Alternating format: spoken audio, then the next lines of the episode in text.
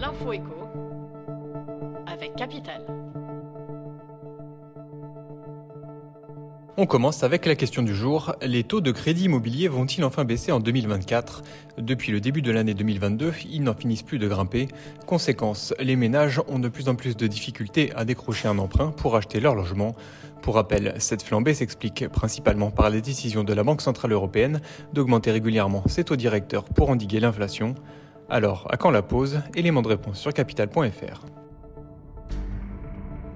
On enchaîne avec une bonne nouvelle, les salaires vont augmenter l'an prochain. Après des hausses historiques en 2023, les salariés devraient encore obtenir de belles augmentations en 2024, selon une étude du cabinet de recrutement Page Group.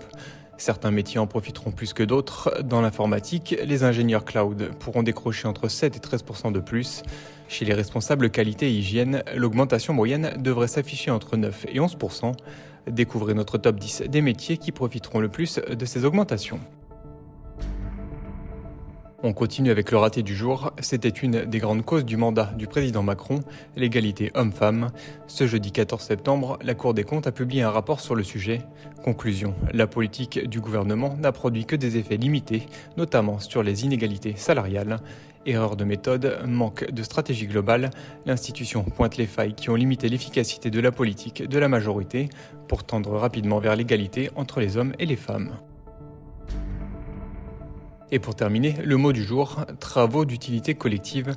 Dans les années 80, vous avez peut-être effectué des stages d'initiation à la vie professionnelle, des stages jeunes volontaires ou encore des programmes d'insertion locale.